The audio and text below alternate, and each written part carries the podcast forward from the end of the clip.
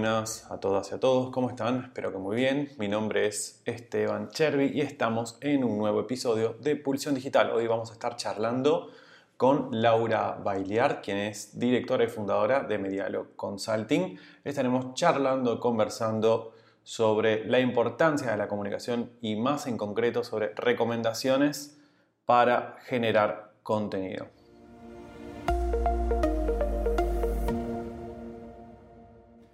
Primer lugar, vamos a agradecerle a nuestros sponsors, que sin ellos no sería posible ni este podcast, ni los webinars, ni los cursos online que ofrecemos desde pulsiondigital.com.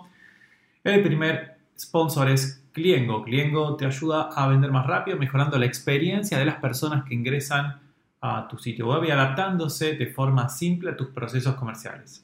Si estás listo para vender más, conoce Cliengo en cliengo.com. El segundo sponsor es Neolo. Neolo es un proveedor de dominios, web hosting y creador de páginas web con soporte personalizado. Neolo está creciendo muchísimo en más de 50 países por la gran relación precio-calidad. Podrás obtener un 50% off en el primer pago con el código Pulsión Digital.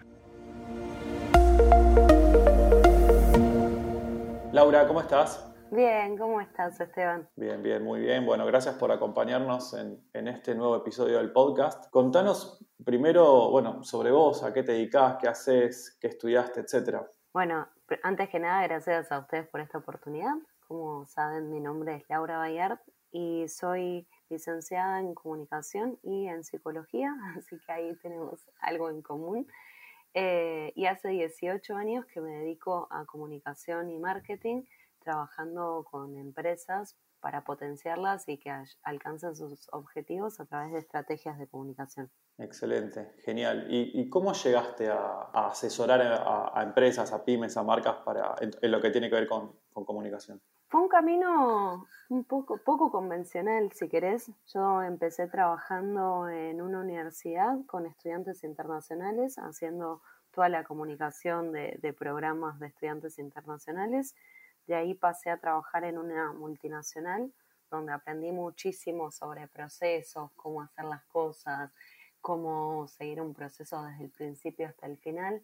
De ahí pasé a trabajar en consultoras de comunicación, donde empecé a trabajar con estrategias de prensa, periodistas, difundir noticias a través de medios de comunicación. Volví a una multinacional donde trabajé en comunicación interna y siempre digo que tuve un máster o tuve la suerte de tener un máster en comunicación interna trabajando en esa compañía porque es un monstruo y mientras que en general los equipos de comunicación son de una, dos, tres personas, en esta empresa en total éramos 110 personas de comunicación y se manejaban absolutamente todos los canales de comunicación que se te pueden ocurrir. Internet, intranet, revista, pantallas en, los lugares, cartelería, es decir, todo lo que se te ocurra. De ahí volví a consultoras de prensa y luego de toda esa experiencia abrí mi propia consultora de comunicación, eh, Medialo Consulting, y ahí empecé a aplicar todos estos conocimientos que tuve trabajando con pymes, con multinacionales, con agencias de prensa, para ayudar a que las empresas crezcan. Y te enfocas mucho en lo que es el contenido, ¿no? La producción de contenido, la mejora de contenidos. Sí, yo siento que el contenido es la clave, es el imán de todo lo que viene después. Si vos podés sintetizar cuál es la historia de una empresa y podés transmitir la pasión de por qué haces las cosas, el resto es un imán que atrae todo lo demás. Es decir, una persona puede tener el mejor producto, pero si no sabe cómo venderlo, no sabe cómo contar la historia para explicarle a otra persona cómo sirve, el camino va a ser mucho más rocoso, mucho más arduo. En cambio, si podemos darle la vuelta para justamente encontrar cuál es esa historia, cuál es esa pasión, cómo se creó, qué fue lo que le motivó a la persona a hacerlo, por qué hace lo que hace, se, llega a hacer un vínculo más fuerte con, el cliente y ayuda a crecer las ventas. Y puede aplicarse en cualquier ámbito. A veces estamos incluso en el subte y escuchamos que los vendedores del subte inventan historias o, rimas graciosas para vender. Y es eso, es el arte de contar una historia para poder acercar tu producto o servicio a, un cliente y, que éste lo compre y se interese en él. Me pareció muy bueno lo último que dijiste. En definitiva, digamos, enfocarse en el contenido consiste en acercarse lo más posible a la, a la, a la audiencia para que esa audiencia se convierta en cliente ¿no? y que quede de alguna manera fidelizado con la marca y bueno, después en niveles superiores inclusive que la recomienda a terceros, eso sería, es lo óptimo, ¿no? El objetivo final. Entonces, eh, vos decís que todas las marcas tienen que enfocarse en eh, la producción, eh, en, el contenido, ¿no? En cómo van a contar esa historia. ¿En qué momento lo tendrían que hacer? Antes, digamos, de empezar a, redactar los primeros contenidos, ya sea de su sitio web, de los emails, bueno, en comunicación interna y demás, lo tienen que hacer después, eh, digamos, o sea, lo redactan todo y después trabajan el contenido. ¿Cómo, ¿Cómo, tendría que ser un poco el proceso de trabajo de, de contenidos? Es un proceso que es continuo, eh, no tiene fin. Pero para mí, cuanto antes empiecen a pensar cuál es la historia y cuál es el porqué, mejor. Pero obviamente es un, es un, que yo siempre, hace 11 años que doy clases en, en universidades y siempre le digo a mis alumnos, lo que más me gusta de nuestra carrera es que no hay una solución A más B igual a C, sino que es un prueba y error constante y es una mejora continua. Uno va modificando, va probando cosas, va jugando y va definiendo qué es lo mejor que se ajusta a, a nuestros clientes, a lo que ellos les gusta. Nosotros podemos tener dos productos exactamente iguales, incluso vos tenés mil empresas de, que hacen hosting. Sin embargo, ahora estás eh, dando esta oportunidad de generar contenidos, de darle información a la gente y eso es un valor agregado. ¿Y por qué lo haces? Porque te gusta que las personas eh, les vaya bien, que hagan bien las cosas, que tengan herramientas para que cada vez le vaya mejor.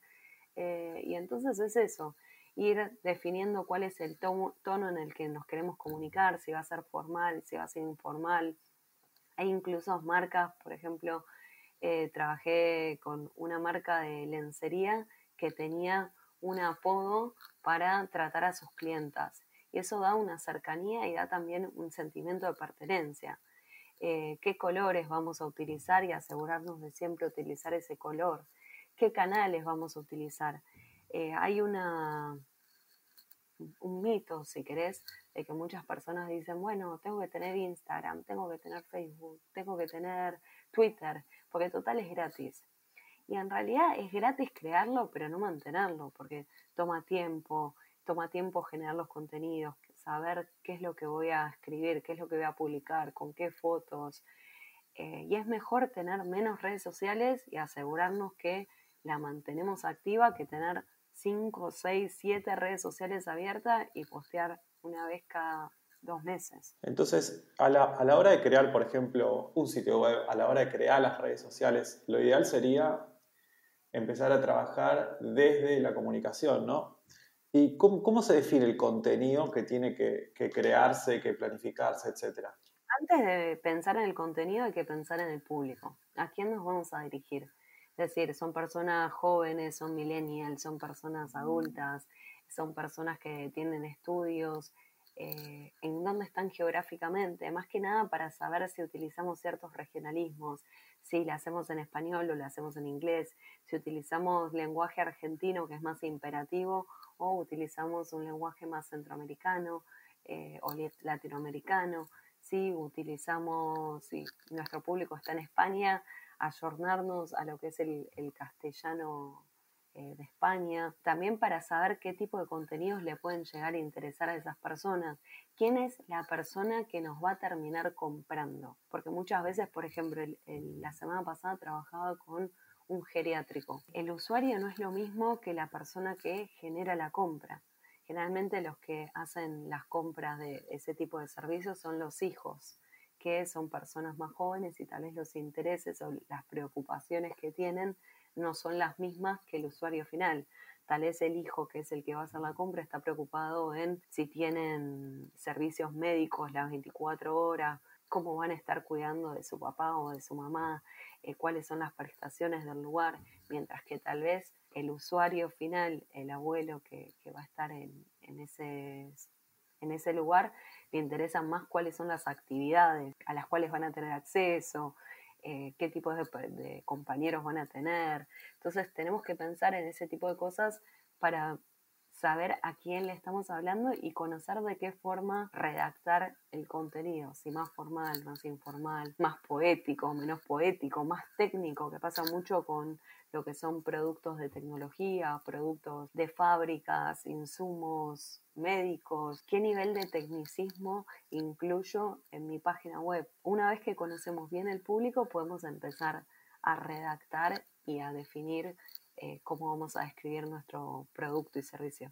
¿Aconsejas analizar a la competencia para entender cómo están redactando? Sí, claramente. Me parece que es algo, es una excelente pregunta, es algo fundamental. Muchas veces le tenemos miedo a la competencia y en realidad puede ser nuestro mejor aliado, porque podemos ver, uno, si están viendo, haciendo bien las cosas, bueno, inspirarnos en lo que hacen bien y hacerlo incluso mejor nosotros.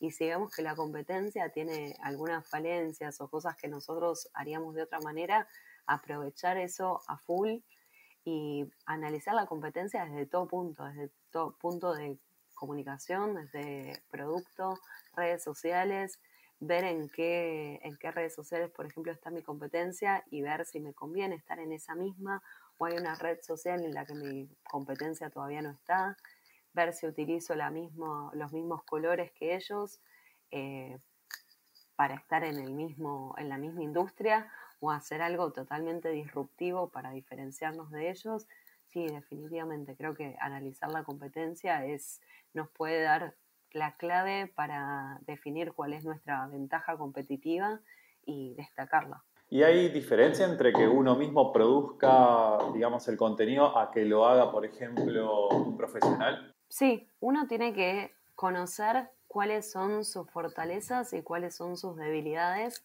y sobre todo cuando uno tiene una pyme o un negocio más chico, dedicarse justamente a lo que hace bien.